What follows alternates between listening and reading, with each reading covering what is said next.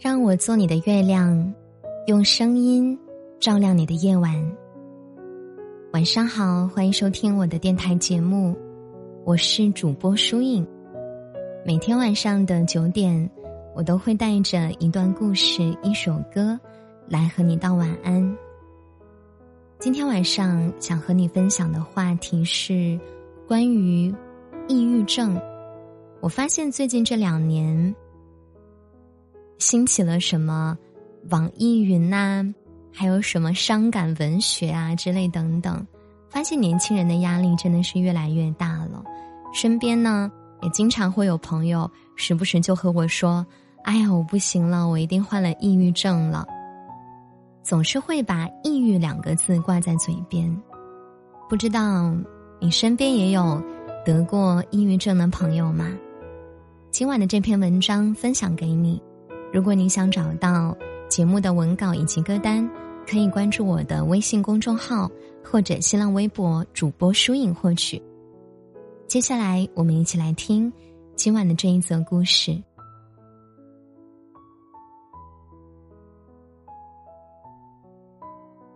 都说家是温暖的地方，可有些人觉得家是一个让自己遍体鳞伤的地方。当你没有遇到过那些有过特殊经历的人之前，你是不是也以为那些和你站在同一个高度的朋友，经历过的过去，也大概与你相似呢？如果你真的有了一个拥有糟糕过去的朋友，那你愿不愿意给他一个拥抱，用你的快乐去感染他呢？我的大学同学小桃，她是家里最大的孩子，除了她之外，她还有一个妹妹和小弟弟。认识她之前，我才知道，原来真的有人一辈子都在治愈童年。小桃说：“我很想去拥抱这个家，我生活了二十多年的家。”可我发现，我自己融不进去。他和爸妈从小就不亲近，八岁之前几乎对父母完全没有印象，直到他们有了儿子，才把自己带回家。八岁以前，他一直是一个被称为别人家的孩子的人，听话乖巧，可爱。姥姥家的邻居都喜欢他，可被妈妈带回家后，他的生活发生了翻天覆地的变化，动不动的打骂，随时的侮辱，把上一辈的恩怨牵涉到他这一辈来，无止境的泪水，使他再也快乐不起来。好在他学习成绩还不错，高考填报志愿的时候。他特意从遥远的贵州来到了大连，只是为了远离那个满是伤害的地方。在一段时间的接触下，很多人就看出来他和常人有些不同。记得一次，同学买了一盒杨梅给五六个人分，他看了看，嫌弃的问了一句：“这会不会有虫啊？”然后又拿走了最大最紫的那一颗，在他的字典里，好像没有“不好意思”这个词。每次问他“你吃不吃”的时候，他都会回答“我吃”，但他永远不会问他的朋友同样的话，以至于有一段时间，大家都很看不惯他的行为，不想和他有交集。后来一次学校组织的心理救援，大家才知道，原来小桃是抑郁症患者。自从认识他以后，我对别人也多了一丝包容，因为不是所有人都和自己有相同的经历，只是包围他的爱意太少了。我想，如果我经历过那样的童年，大概也会生病吧。有好吃的就得马上吃掉，不然就会被弟弟妹妹抢走。家庭的困难让他不得不先把自己的生活费存起来一半，以备不时之需。从小父母的打骂让他变得孤僻，甚至不懂得最基本的社交礼仪。我想要走进他的世界，因为我知道被人理解真的是很治愈的事情。就好像，你以为只有你自己蜷缩在看不见光的地方，而有一个人，而有一个人，提着灯来找你，对你说：“我可以坐在你旁边吗？”所以，我也想要把这种感觉带给别人。也许不一定要坐在他的身边，但只要不去对他恶语相向，就已经很好了。我想对有过抑郁症的人们说：“你知道吗？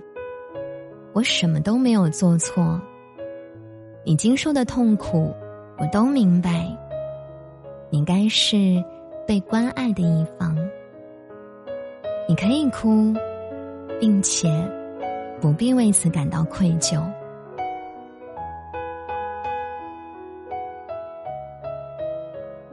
人只有相对的理解能力，我们不可能完全了解一个人，就像我们不可能完全了解抑郁症患者，但我们可以包容他们呀。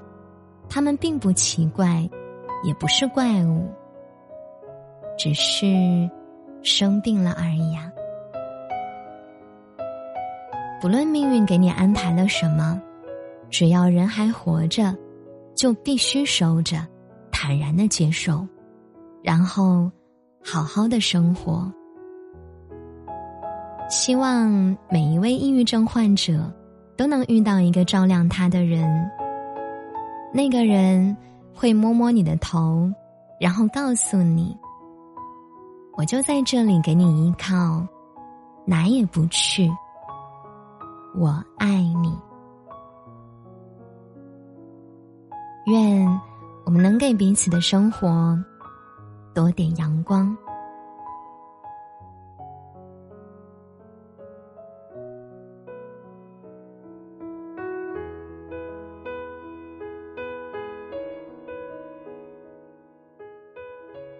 好啦，这就是今晚想和大家分享的故事了，你们还喜欢吗？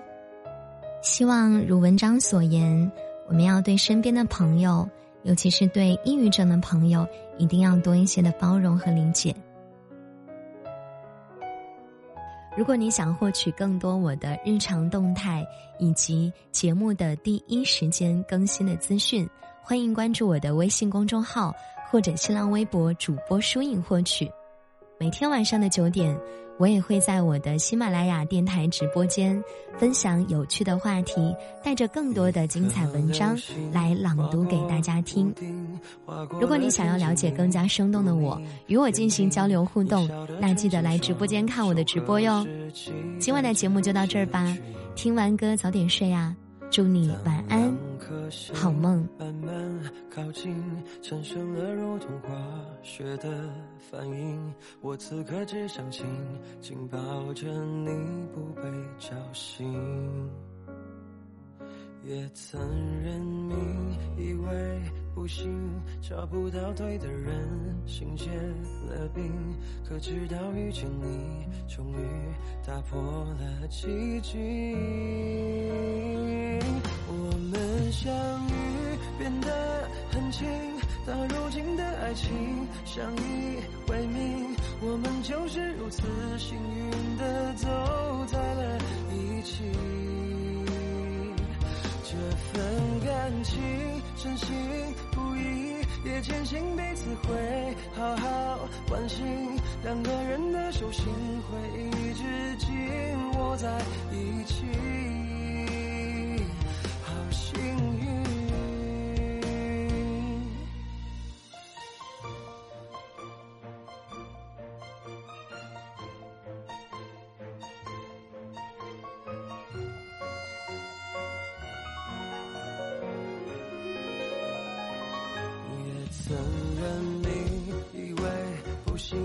找不到对的人，心结了冰。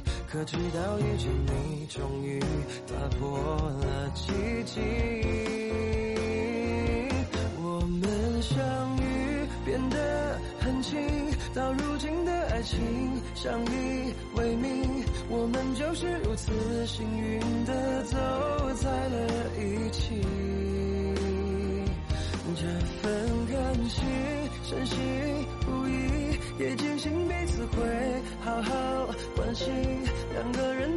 心会一直紧握在一起好幸运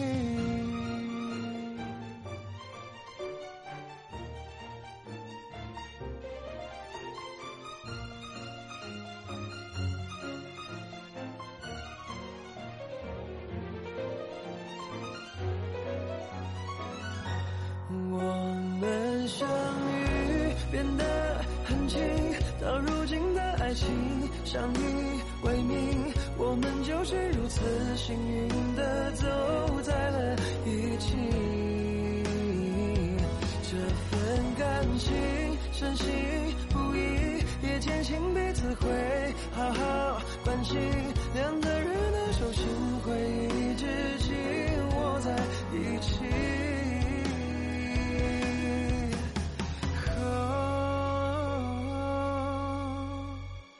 好心